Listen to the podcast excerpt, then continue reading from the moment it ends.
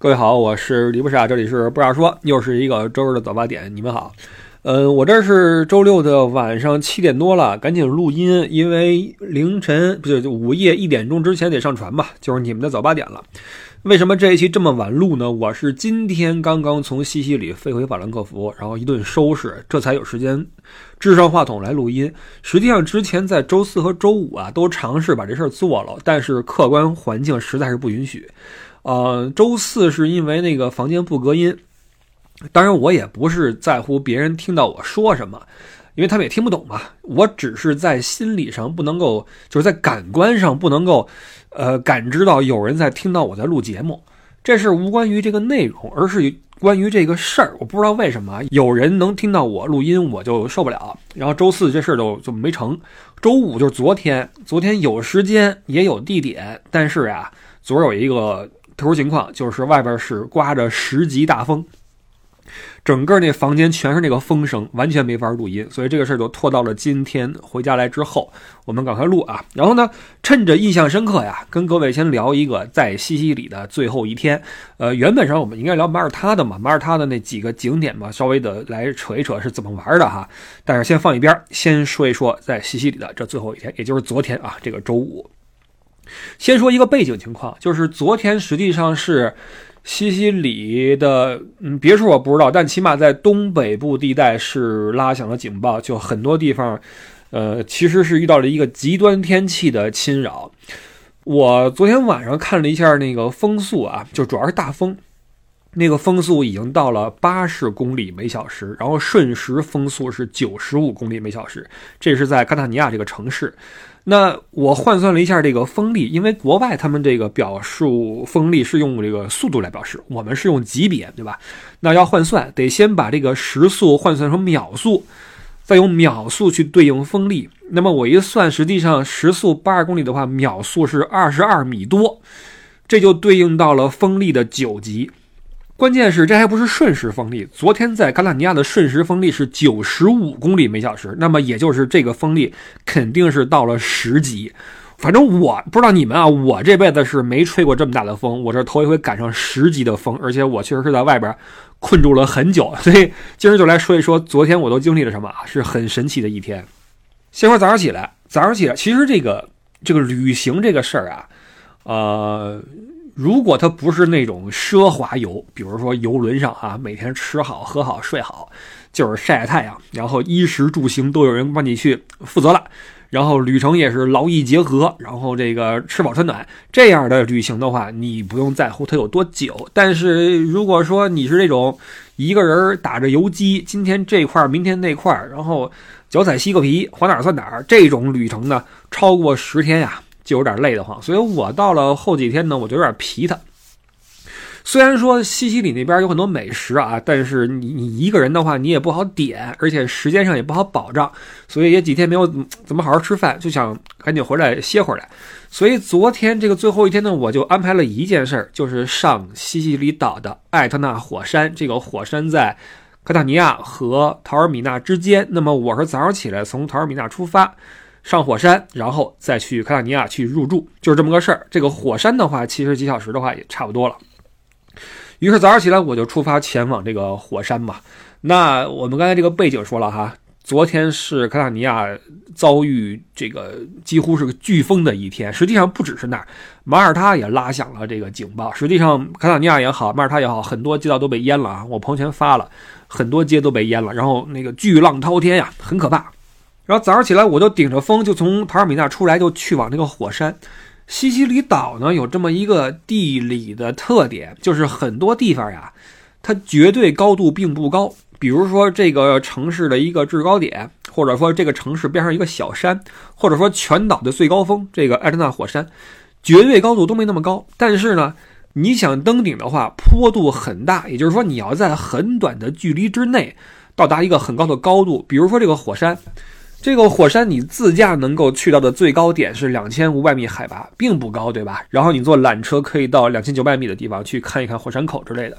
但是我就开到最后，我发现当我距离这个终点站，也就是距离那个制高点还有二十公里的距离的时候呢，我的海拔才不到五百米，也就是说，之后这二十公里我要爬两千米的高度，你就知道这一路上那个坡是有多大啊。那么这个坡之大还无所谓，关键是它山上就有积雪了，所以我爬到了。甚至还不到一千的吧，一千多一点啊，就看到路面有一些什么积雪呀、冰碴子就开始出现了。而且前天晚上应该有降有降雪，我猜测啊，因为在塔尔米纳一直在下雨，下了两天雨。那么在山上的话就是下雪了，就会有积雪。然后我开着开着呀，就发现，在对面对向车道呢，有辆车倒着车就下来了啊，一边打着双闪一边倒车，呜呜。慢慢倒了下来，而且呢，他对面就是鼻子顶鼻子，还有一辆车是正着开，也在慢慢往下开。我被这一幕给怎么说搞迷糊了，这是什么意思呀？他为什么倒着开呢？而且他倒的话，为什么不从我这边倒，而去对面去倒着开？他为什么不掉个头呢？我就有点不解。但是这一幕让我觉得有点不对劲儿，于是我就本能的一把轮掉了个头，往下边呃下了几个弯之后呀，找个地儿能停车，我停下来就琢磨，我说这。几个意思呀？是说上不去吗？但是有车在往上走，而且这车也不像有事儿的样子。而且你看，我都到这块了，为什么我不去顶上一探究竟呢？对吧？我都来了，这样再去看看去。于是挂了个档啊，一脚油门就继续往上踩。踩过了几个发卡弯，就发现不行了，这辆车无论如何上不去了。就这次我自己玩呢，我租了个小车啊，菲亚特潘达。你听这名起的，你就知道这车的性质。就是你说一辆车如果叫什么啊迈腾啊什么呃猎豹，这你能有有有速度感是吧？叫熊猫，你说它 它能有多快？一点零的排量，踩起来无比的肾虚啊，怎么踩也不走啊，那样一个慢腾，好家伙，外形还行哈，憨态可掬，就是熊猫。下头熊猫开着开着，我说不行了，这个路面有积雪，积雪越来越厚，而且你觉得已经开始打滑了，那个轮底下，我说不行，我得得撤。于是我就准备掉头嘛，刚一掉觉得不对了，因为你上山的时候走的是前面那个车留下的一些车印儿，走在车印儿里边的话还好，还能够去抓地。一旦你要掉头一打轮的话，那个轮子一踩到积雪上面的话就开始不行了，就开始打滑。这个时候我突然就明白过来，为什么前面那个车倒着就下去了，因为这个时候如果我也想下山的话，我也必须要倒车。于是我就挂了个倒档。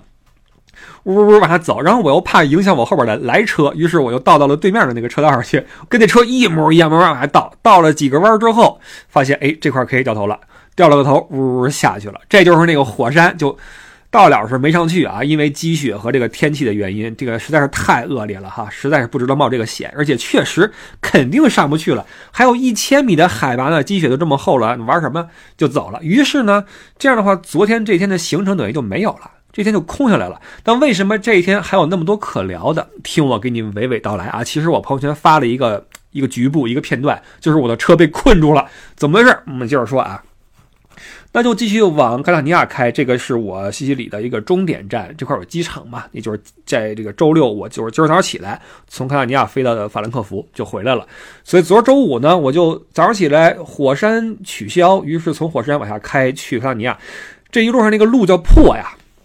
就是火山，它那个山坡上和山脚下有很多小镇子，镇子里边那个路真的是左一个坑右一个坑，而且你能看到很多类似于火山岩、火山灰的东西啊，有黑色的颗粒什么的特别多。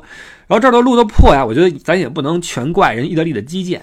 当然了，这个基建的这这些欧洲这些老的这些，就怎么说旧世界的国家呀，比不了中国。中国的基建那没得说。但是呀，那块的路之破还有一个原因，就是这个火山是。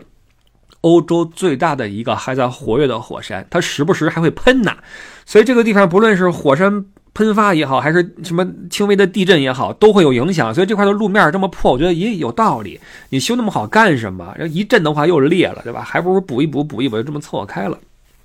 一段破路，然后到了卡塔尼亚城里面，到的时候比较早嘛，也没有到酒店的 check in 时间，我就找了一个酒店边上不远，因为酒店是在海边。我找了个风景不错的地方啊，海边呢，呃，一边是酒店，然后酒店旁边有一个滨海大道，又宽又直啊，一个柏油路。我其实这块我开过，我是在到西西里的时候走这条道去了趟卡塔尼亚，然后想继续就是往北继续走的。但为什么我又回去了，继续往南了呢？因为后来宙斯不是来了吗？我们两个琢磨怎么碰头，我就不得不再反着开。所以这块其实我是来过的，我还比较熟悉。于是我就找了这个大路的边上一个空地，停下来之后先歇会儿吧。没事吧？跟家里边那视个频，看看娃，完聊会天什么的哈。然后刷手机。那刷手机的时候呀，我就突然感觉到一种晕车的感觉。为什么呢？这车明明是停着的嘛，但是呀，因为那个风太大了，实在太大了，吹的这个车左摇右晃，前后摇摆啊，前后震动啊，就是你你你离远了看，你不知道这车这里边在干什么，就哇在那儿晃，所以就有一种你在里边虽然就人在车中坐，但是呢。这个你的这个感觉就跟在开车一样，然后看那个手机就有点晕车的感觉，想有点想想想想哕啊，想吐。然后我想这么着吧，就开起来吧，我去看看机场那个周边的环境，因为我是第二天一早上起来九点多的航班飞法兰克福，那之前是要先在机场还车，在机场还车我吃过一个亏，就是因为之前没有摸清还车的地点，在那绕啊绕啊绕，结果误机了。那次是我要去飞布达佩斯。呃，先还车的时候就把这事儿给耽误了，误了飞机。这次我想头一天先摸好啊，先去看一看去。于是我就打着了火，准备往机场走一趟。就在这个时候，故事发生了。呃，我们刚才说了哈，当时那个环境是疾风，不能说骤雨吧，有小雨，有疾风。但因为这是在海边有沙滩，这风啊，在草原上和在城市里边都还好，但是到了海边就要命，因为它裹那个沙子。吹在你的脸上，就老话有讲啊，这个苦涩的沙吹痛脸庞的感觉，对吧？就这真的是就很疼很疼，吹的你。然后那个环境下，就是我就去机场，然后突然有三个人在路边出现，伸手拦车，很明显这是要搭车的。于是我就过去摇下玻璃，我说：“你们要去哪儿啊？”他们说：“我们想去机场，能不能你捎我们一段？”这不是正合适吗？我正要去机场，那你何不成人之美呢？因为这个天气，说实话，任何一个行人在外面都是一个很崩溃的事而且那个地点距离机场还有大约七公里，这三个人想走过去的话实在太难了。于是我的第一反应就是请上车，然后这三个人就明显是长出一口气，立刻钻进了车里面，然后很懂事，三个人挤在了后排，把我边上都空出来了。呃，这块首先我要说一下搭车这个事儿啊，就是可能很多人会觉得你这样做会不会有危险？其实搭车这个事儿在欧洲挺普遍的。那么很多时候你都会看到有人在路边，要么举个牌子，要么背一书包啊，摇晃个拇指，跟你说我要搭车。那牌子上往往就写的是目的地了。我在比如说我出奥地利的时候，见过有人写慕尼黑的，有人写纽伦堡的，呃，写科隆的，法兰克福都有。包括在有一次我去意大利多洛米蒂的山区里面林子里面。出来老太太突然要搭车，说我要去回镇子上。包括在这个法兰克福周边的这个小镇上，我也遇到过老太太说那个我腰不行了，能不能送我回家？当然你要拉人一段了。这个当然这个其实这个事儿啊，就是你是否同意对方搭你的车。乃至甚至你是否停车去询问情况，实际上都是一瞬间的决定。这一瞬间就包含了你过去所有的人生经验，就是你对这个事儿怎么判断，这个人这一身衣服他是什么身份，可能会做什么，什么职业，要去哪儿，你都会有一个直觉的反应。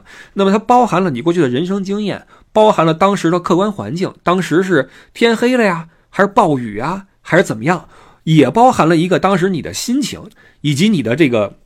你具体的去向，就是比如说我我现在没事儿，我正好是我正好是兜风的，那也许你就有这个心情来停下来问一问你要去哪儿，对吧？那如果说你有事儿，比如说我也经常遇到，说我这干着活儿呢，我今天要去接人，人搭车，那对不起，我这个实在帮不了你，我这有有工作要做，对吧？所以搭车这个事儿，你是否停下来去问你去哪儿，这一瞬间的决定，包含了你过去的很多很多人生经验。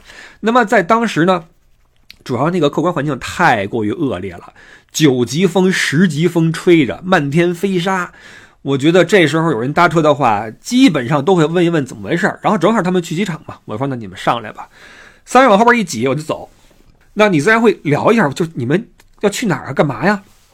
他们就说说，呃，我们要去机场去换钱，因为我们手里边有一些这个美元，没有欧元。我想去把这个换成欧元，但城里边没有地方能换。人们说在机场可以换，于是我们想去机场去试一试。然后我就在想，什么人手里边会没有欧元，只有美元呢？然后我说：“那你们要去完机场之后去哪儿啊？”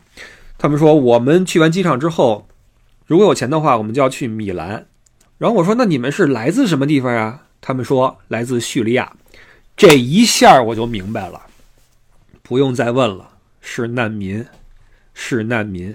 我第一时间啊，我有这个信息之后，我第一时间先想我钱包在哪儿，然后我的箱子在哪儿，现金在哪儿，护照在哪儿。我先想了一下这些问题，就是我包括我的这个位置是不是安全，然后我看了一下他们后边这个状态啊，他们是不是在做什么，就是这点防备心你还是要有，因为三个人在后面坐着，而且是难民，你不知道会怎么样，对吧？你要你要先防备一下。我就看了一下这个情况。呃，扫了一下三个人的状态。之前我没细看，因为一共几公里，开到机场之后你们就走，我我也去看我的事儿就完了嘛，对吧？就帮个忙。然后这一说是难民的话，我就回头看了一下，我才发现这三个人确实在街上面这个状态就是很怪异。因为什么呢？三个人身上没有行李，没有书包，也没一个帽子，穿着很薄的那种外套，就里边一个短袖，外边是一个外套，非常非常薄。然后。头上面要么是戴个毛线帽子啊，昨天最高温度应该是七八度的样子，然后赶上十级风是很冷的，穿一件很薄的外套，然后如果是帽衫的话，戴个那个帽子在头上，要不是头上裹一个那种呃线帽子，要么是勒一个那种像像那种反正是保暖的那种头套吧，搞不好都是自己家织出来的套头上，然后一条应该是单裤，然后脚踩什么呢？三个人统一的哈，脚踩那种沙滩凉鞋，配一毛线袜子。非常的狼狈，真的非常狼狈。他们这个沙滩鞋是上车的时候，我从后视镜看到的。我说怎么穿这鞋就出来这三个人，这才明白过来。然后我就问我说你们什么时候到的这个西西里啊？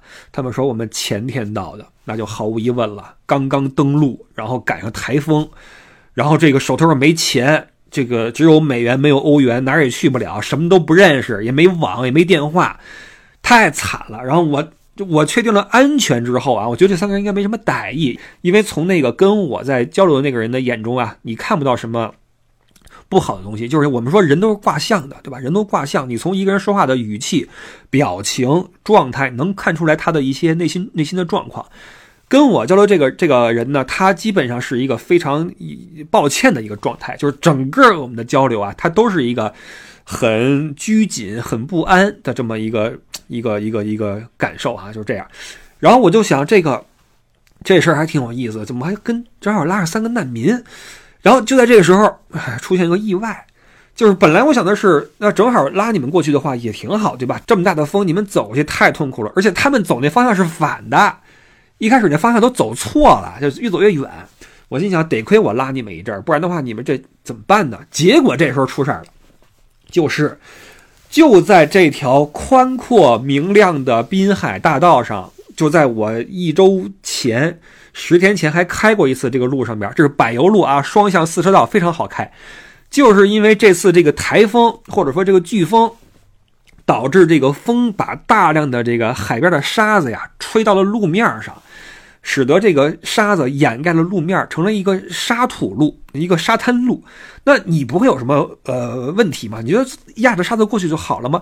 结果前面那块因为路边有一个车站，车站造成了一个人为的一个围墙的一个缺口，就会使得风以极快的速度从那个缺口吹进来，从海上吹进来，带来了大量的沙子。这个沙子越积越多，积成了一个前后也就是。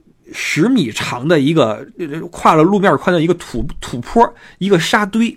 当时我第一反应是开过去就好了，我没有想到说这个地儿有什么问题，而且这沙堆上有一些车印证明有车开过去过。于是我就开上去之后，一下完，这个熊猫啊，熊猫，哎呦我天哪，又说这个熊猫了，趴窝了，趴在这个沙子上走不了了，一下陷进去了，就是因为。咱们有一说一啊，咱们虽然开车经验丰富，咱们可是开过三幺八的男人，对吧？开车经验丰富，各种什么转山，欧洲里边各种的山区，什么那个四川那边三幺八都开过，但没在沙子上开过，没去沙漠上开过。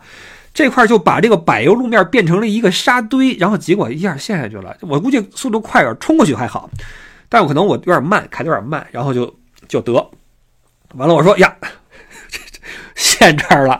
然后三个人说：“我我我我我我们推车，我们推车，下一周推啊！我跟他们我跟那打火啊，他们搁那推，纹丝不动，根本就不动。我下来一看，那个轮子陷进去半拉，啊，刨啊刨那个沙子，往挖，然后上去之后去试，根本就当时已经很狼狈了啊！就知道，因为那块你想吧，为什么那儿能积这么多沙子？因为那块风最大呀。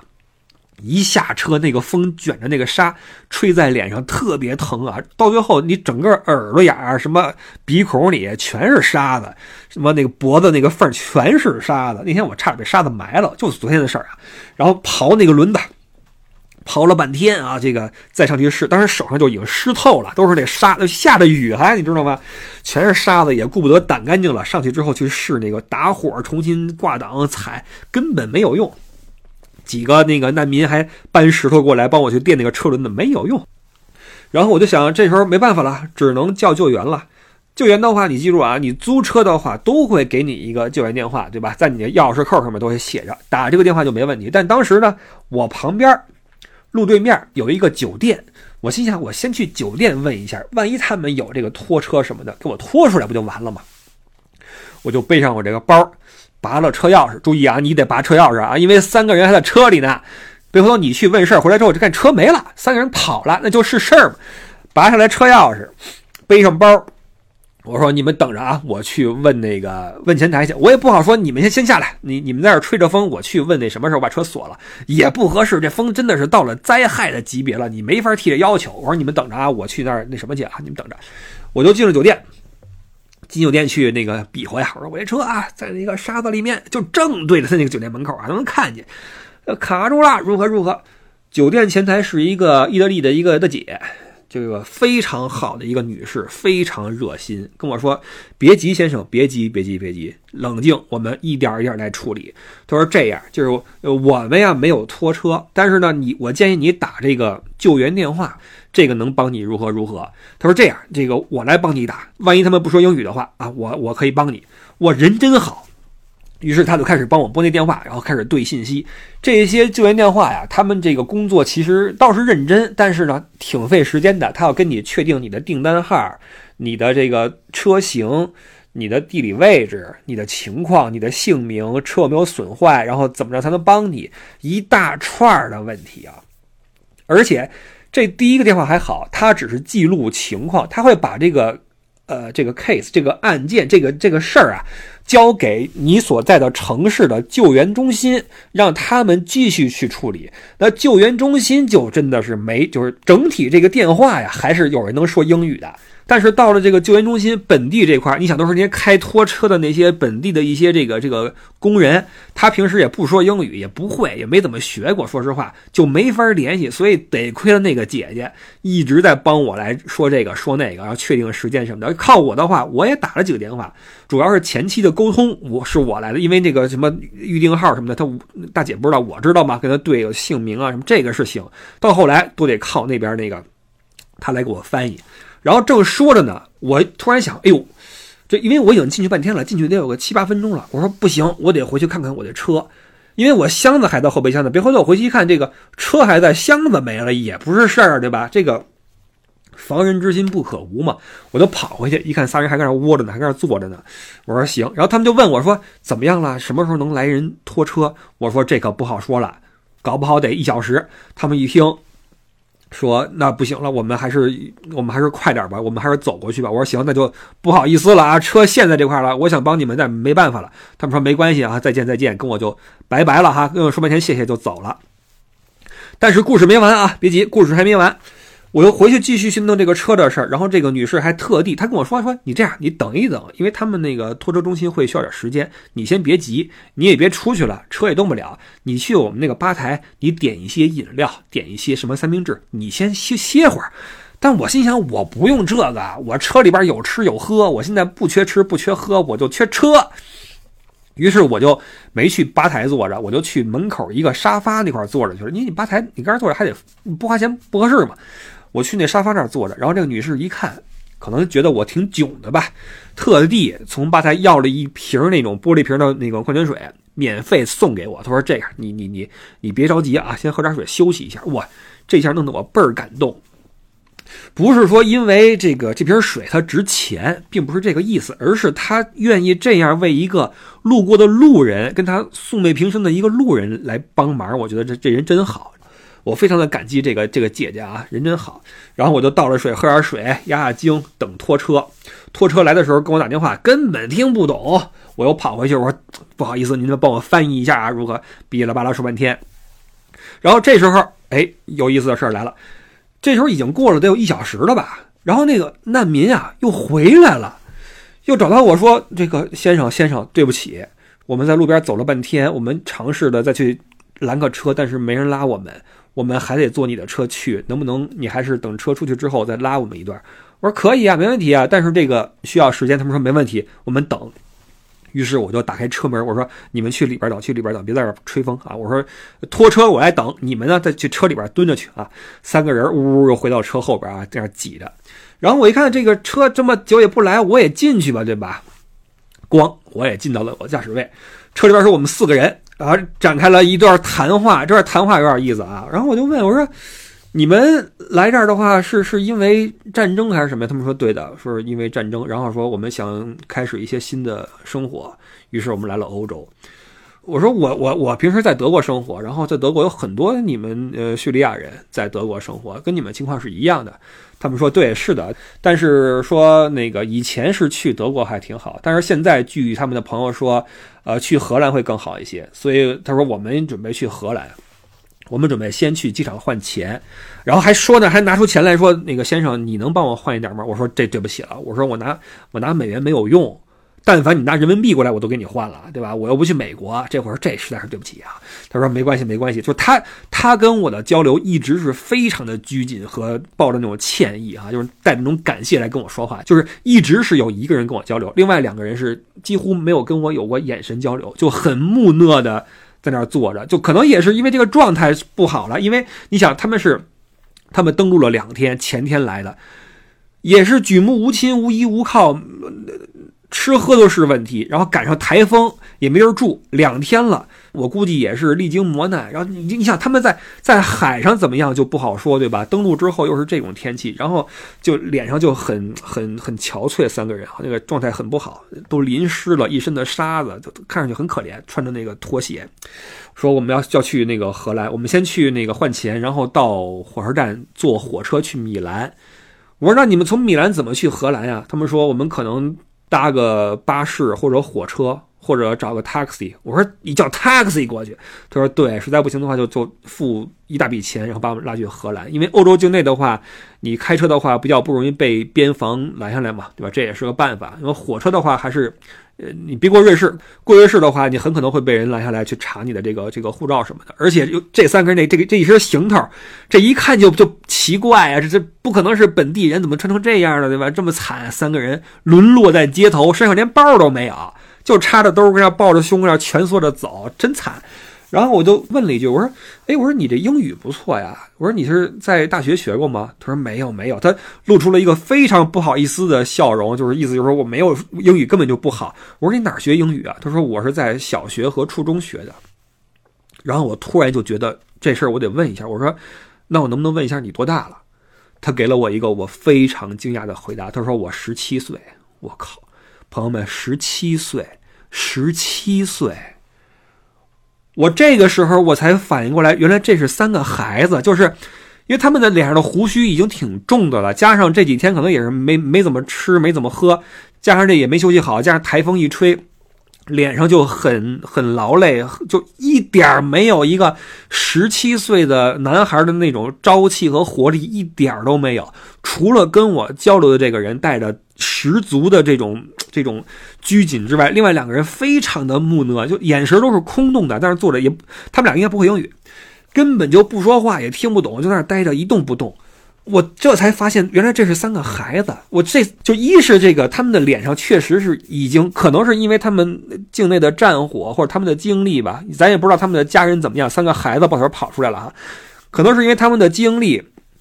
在叙利亚的经历让他们已经没有了童真，已经过早的经历了很多人生你必须要面对的苦痛，再加上这几天的这种舟车劳顿，这真是舟车劳顿和极端天气的话，他们真的一点看不出孩子的样子。当时我就顿时就有一种，哎呀，好可怜呀，这三个人这种感觉，你知道吗？就我就觉得，真是，哎呀，我一定要帮他们，能帮多少是多少吧。然后我就立刻掏开。包，我说这儿我还还有好多吃的和水，你们要不要？他们白白说不用不用不用，我也不知道是不好意思还是怎么样。我说你们要的话就尽管拿啊，我这儿好多面包什么的。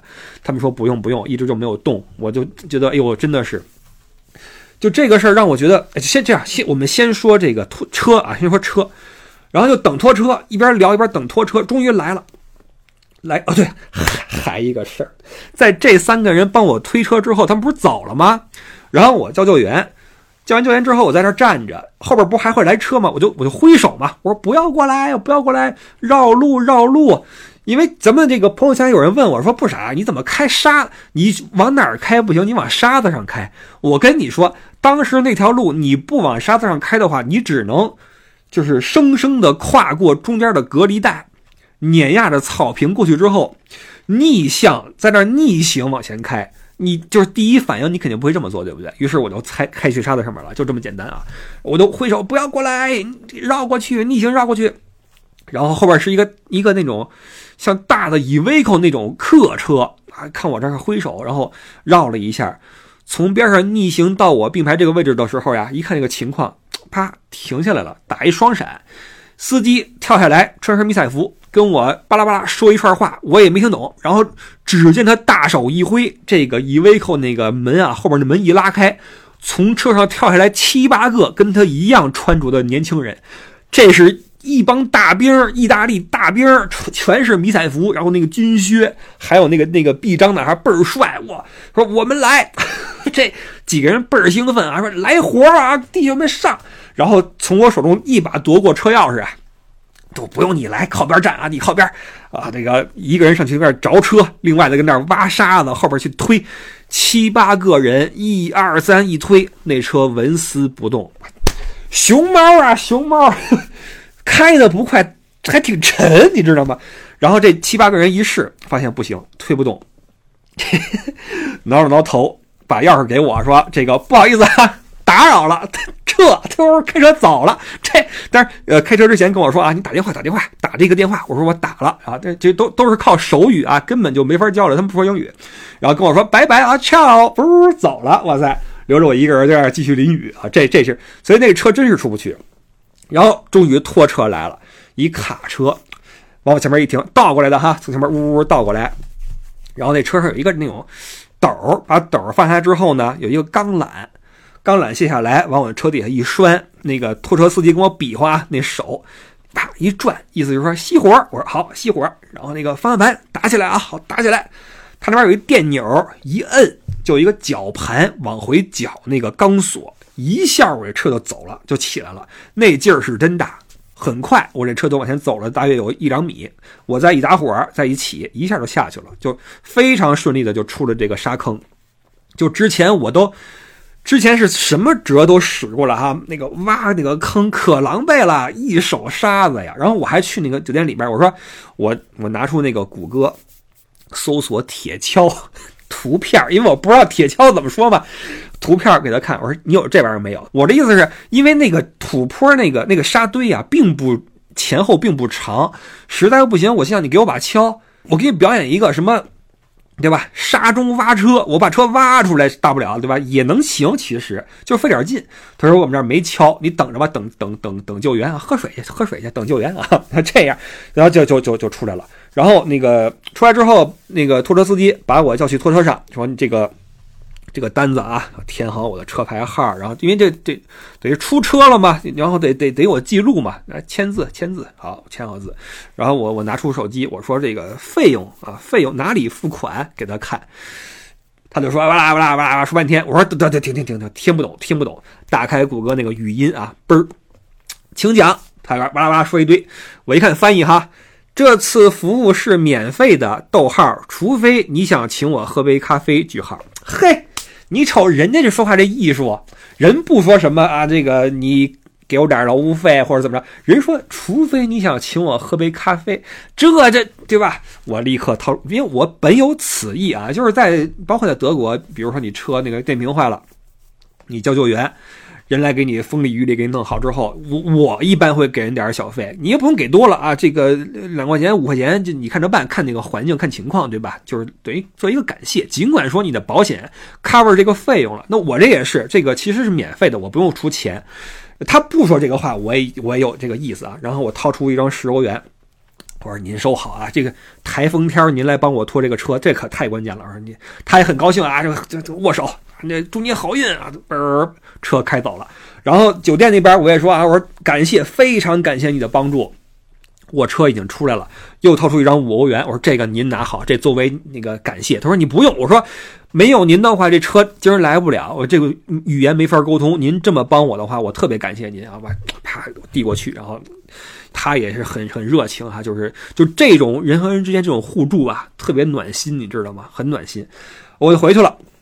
我说：“那个走，咱们继续走。”然后就一路继续往那个呃机场开。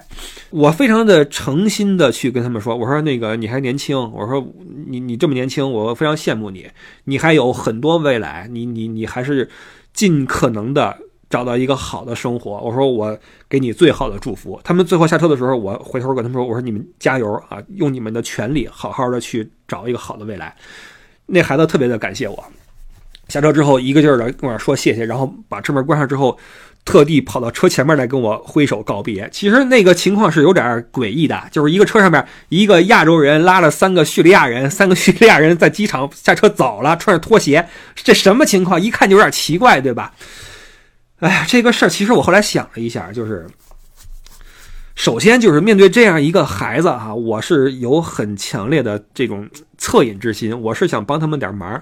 但是这个事儿呢，我也庆幸于一点，就是我并不是一个意大利的公民，我也不是荷兰公民，我也不是欧洲哪国家公民。为什么？因为作为一个公民呀，你有一个义务，就是去帮助你的国家去打击违法犯罪活动，对不对？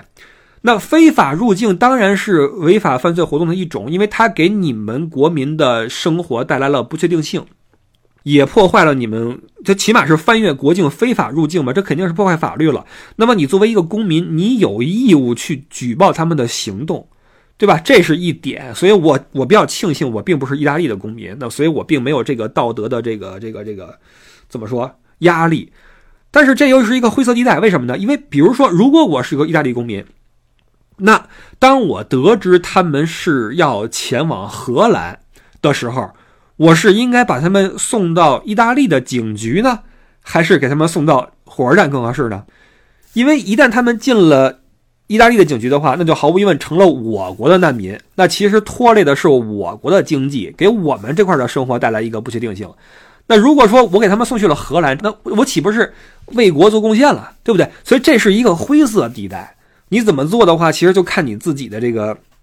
这个道德感和价值观了，而且这个道德你不仅是要对国家负责，你也要对你的自己的良心负责。就这个时候你怎么，哎呀，我是真的很难说，在这么一个台风天，然后把一个十七岁的少年，一个因为战火跑出来的少年，我说你你你给我去警察局待着去。哎呀，我我说实话，我是很混乱的，在这块儿啊，我不知道该怎么办好，因为我我深知难民问题是欧洲人一个笑柄。其实那一年的就是首先难民危机的这个话题呢，我们在啊欧洲吃早药丸这个上下集里边有讲过这个事儿，其实成为了欧洲人一个很大的把柄，对难民的态度以及呃这个对这个所谓民主的这个宣扬啊，成为他们一个巨大的掣肘，成为了。别人勒索、敲诈他们的一个很好的一个武器，这个武器是什么时候成型的呢？实际上，最大的那次难民危机啊，它的开始，它正式开始是因为一张照片那张照片是一个难民的一个婴儿，一个女童，应该是一岁多吧，溺死在了欧洲的沙滩上。那张照片非常的凄惨，一个女童赤着脚趴在沙滩上面，然后头朝下一就溺死在这个地方。就是我觉得任何一个欧洲人都很难在心理上去承受这样的一个冲击。然后难民危机就此开始。我深知这个照片以及后来这个事件呀，成为了欧洲人的一个笑柄。白左、圣母婊、什么绿茶婊、什么各种的名字扣在他们头上，只是因为他们对这样一个极端状态下的一个一个情况产生了巨大的同情。所以这个事儿其实很难在定义上面去说这样做是对还是错。但是我只是从首先在让他们上车的时候，这是我过去的各种的生活经验告诉我，这个时候应该去拉人一把。然后当我得知他们是个小孩子的时候，而且当我看到他们的那个态度是如此的认真，然后羞涩的时候，我真的是有点同情他们。不过我我做的也就是烧他们一段而已，我也并没有做的更多，我也并没有。呃，给他们塞点钱，或者说帮他们换点钱，我也没有。说实话，我因为我其实到现在都无法去去定义这个事儿，因为这个世界本来人和人生来就不公平，所以这个问题可能没有答案。我觉得人也没有必要把自己放在这个地方，让一边是。法律法规一边是你生而为人的同情心，你对同类的这种恻隐之心，你没有必要站在这个位置，让这两边的东西去拉扯你。这个事儿拉扯了我一个晚上，我一直在想我应该怎么做，怎么做才能更好，怎么做才能更正确。但我觉得其实这个问题没有答案。包括你说欧洲人，他们你让他们再来一次的话，当他们再一次看到那个女童溺毙的照片的话，他们可能依旧会选择说，我们就是要对他们进行人道主义救助。所以这个事儿可能就是这样吧，我我我不知道我说的清楚不清楚。我觉得也正是因为我们不是欧洲人，我们才会用我们自己的逻辑去揣测他们这样做的动机和反应。所以说实话，我一直觉得难民问题不是欧洲境外的人有资格去评价的，或者说，当然我们有资格去议论，但是我们没有那个立场去评价，因为我们不是他们。这是我一直以来的一个感受啊，就借这个事儿来说一下，呃，希望这三个孩子以后有好的未来吧。但是我我一点都不否认一个事实，就是他们当然在以后可能，可能现在是无比纯真的孩子，可能五年、十年之后他们成了一个坏人，他们在欧洲的街上去偷抢拐骗，有没有这个可能性？当然有，当然有。但是在这一瞬间，他在我面前的这个样子就是一个。刚刚从战火中跑出来，当然我也不知道他为什么原因跑出来啊。也许他就是想换个生活，就像几十年前我们有很多同胞没有什么原因，我们就想换个新的生活，然后有更好的生活条件，我们就就坐集装箱去欧洲了。那意大利、西班牙很多呀，现在过了两代三代也洗白了，对吧？也洗白了，这个事儿你没法说，所以我不知道他什么原因跑出来。我也不确定他以后会不会变坏，但是在这一瞬间，他在我面前就是一个需要帮助的孩子，就这么简单啊！其实，其实我以前有说过，我家门口曾经建立过一个难民营。我这么一回想的话，那里边可能也有很多是这么大的孩子，因为他们不太显，他们那个胡须会比较重，会看上去会比较的老成，可能都是孩子，在这儿待了两年多，然后就就就回去了嘛。就是人道主义援助是。你不行的时候，我给你吃，给你喝，给你这住，但我不能给你这个合法的身份，对吧？你还得回去。所以那个难民营后来又拆掉了，他们基本上就被送回了那个送去各个地方吧，好吧，送去各个地方。好，这个问题过了啊。三人走之后，我就开着车看了看环境，就去了酒店。酒店那儿，哇塞，就是一个风口啊，因为在海边嘛。我在海边说拍个视频吧，然后给大家看一看这儿风有多大，然后就。视频刚拍到一半，我这就是一侧，我是顶风站着啊！你不顶风站的话，人都东倒西歪。顶风站半天，我一扭头，镜头一甩，眼镜直接被风给吹飞了。你能想象吧？这就是十级风的厉害啊！眼镜给你吹飞了，我要飞老远。得亏我这手机在拍着呢，我 拿手机照着那地面，然后找着了，不然的话这还真找不着了。我跟你说，地上全是沙子，眼镜掉下去之后真看不清。哇塞！然后就回屋了嘛，回屋之后这一身的沙子呀，我我轻轻抖落鞋里的沙啊，这抖抖抖沙子，洗澡、洗头什么的。然后饿了嘛，这天还没吃饭呢，就一直在折腾这车，没吃饭，体力也差不多了，说叫个叫个外卖吧，因为我们那个边上的餐馆全关门了，打电话给餐厅开门嘛，不开啊，今儿不开门，今儿那个预警不开门。于是叫了个外卖，八点多下单了一张披萨。十一点吃上了啊！十一点给我送来了。哎呦天，真的，因为中途呀打电话给餐馆问到哪儿了，每次都说还有十分钟，还有十分钟。哇塞，等了因为他超时超了一小时啊，我当时已经饿的都不行了。一天，你想吧，这一天下来，我真的是很累，又挖车又什么的，哎呦，差点就晕过去。这是昨儿最后，最后是吃上披萨了，然后才算搞定。这一天哈，火山没上去，然后拉了几个难民还陷沙子里边了。